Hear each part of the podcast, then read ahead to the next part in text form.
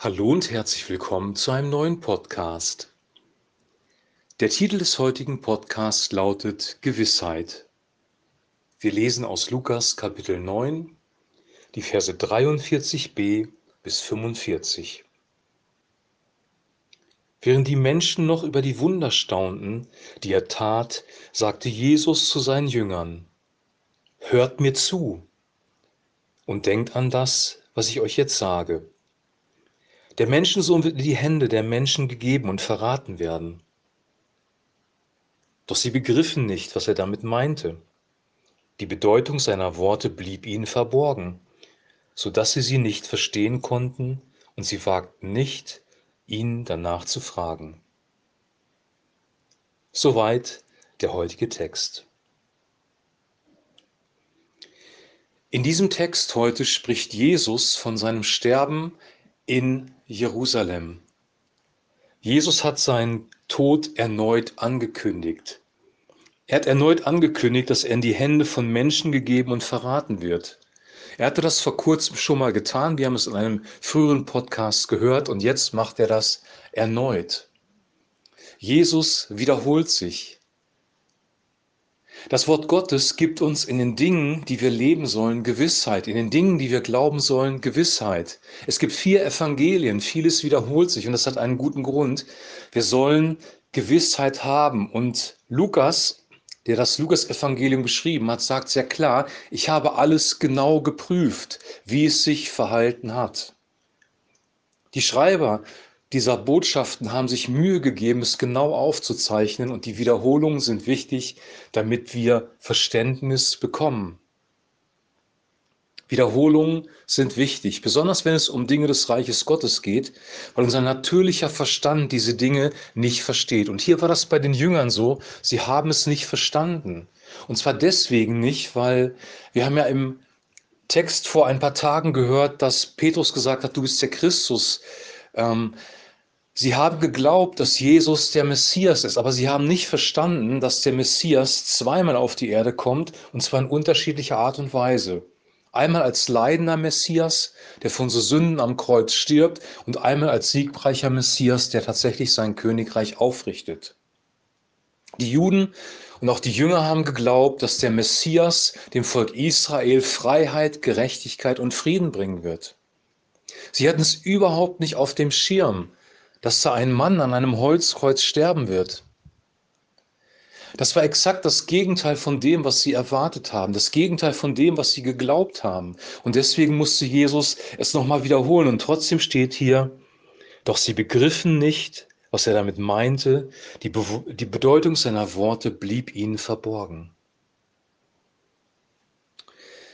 Trotz alledem, obwohl diese Worte verborgen blieben, machen diese Worte Sinn, weil am Tag der Kreuzigung, am Tag, wo es dann geschehen ist, haben die Jünger plötzlich gemerkt, wow, die Worte, die Christus gesagt hat, sind tatsächlich Realität geworden. Er hat eine prophetische Gabe gehabt und er hat die Zukunft vorausgesehen. Er hat sich nochmal ganz klar gezeigt als der, der er ist, nämlich Gottes Sohn. Die Jünger haben es später erkannt, dass seine Worte wirklich wahr sind. Auch wir haben heute manchmal Aussagen der Bibel, die wir nicht verstehen, die uns nicht klar sind, auch weil sie in der Zukunft liegen, zum Beispiel in der Offenbarung des Johannes. Aber auch manche andere Dinge, die Jesus sagt, sind für uns schwer verständlich oder schwer begreifbar. Und deswegen ist es wichtig, sie wiederholt zu lesen und den Heiligen Geist demütig zu bitten, dass er uns Offenbarung gibt.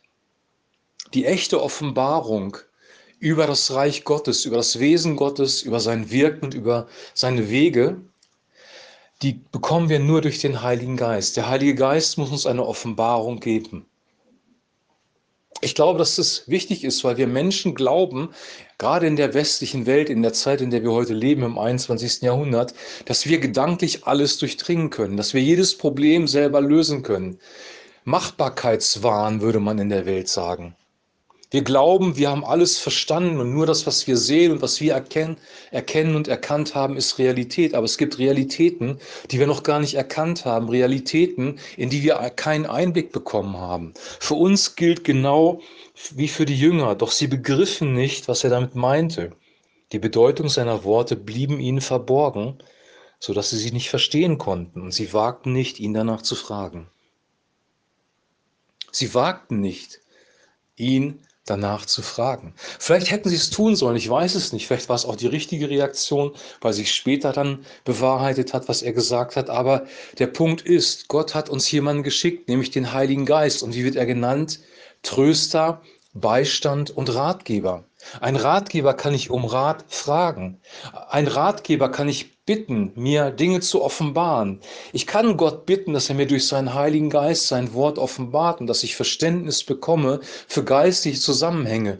Und wenn das passiert, dann werden wir das Leben vollumfänglicher verstehen, weil diese Erde besteht nicht nur aus den Dingen, die wir sehen, es gibt auch eine spirituelle Welt die wir nicht wahrnehmen, wo Engel und Dämonen unterwegs sind, wo Menschen sich merkwürdig verhalten, wo Gottes Pläne im Hintergrund ablaufen.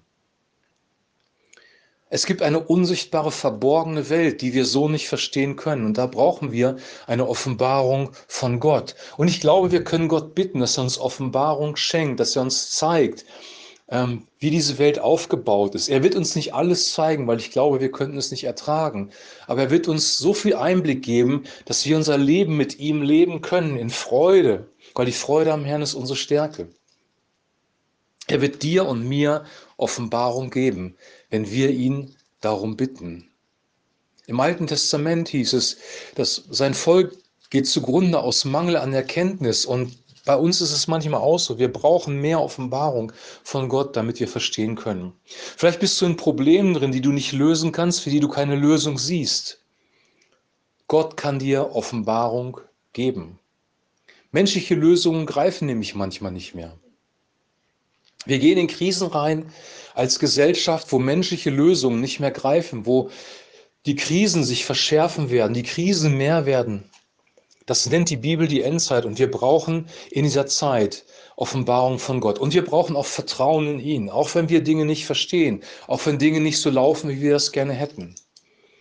Die Kreuzigung war für die Jünger schwer verständlich, weil sie auf einen siegreichen König gewartet haben. Wir werden den siegreichen König vielleicht sehen.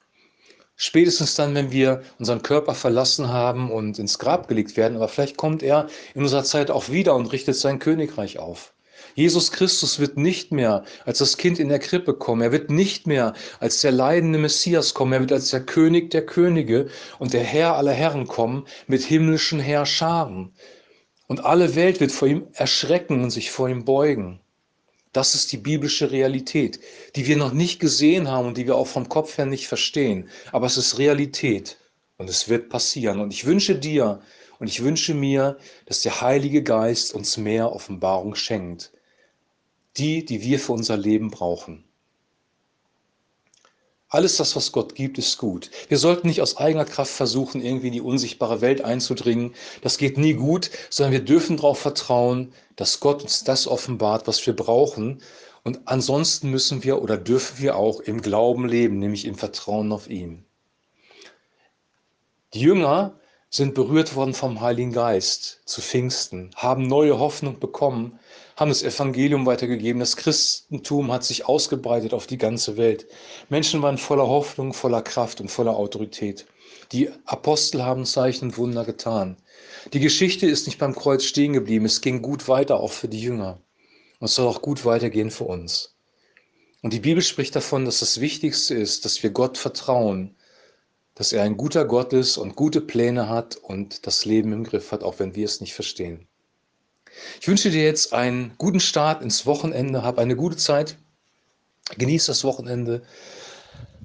Meditiere nochmal über diese wenigen Verse, die wir heute gelesen haben und lass dein Herz davon berühren. Wir hören uns bald wieder mit einem neuen Podcast und bis dahin wünsche ich dir ein herzliches Shalom.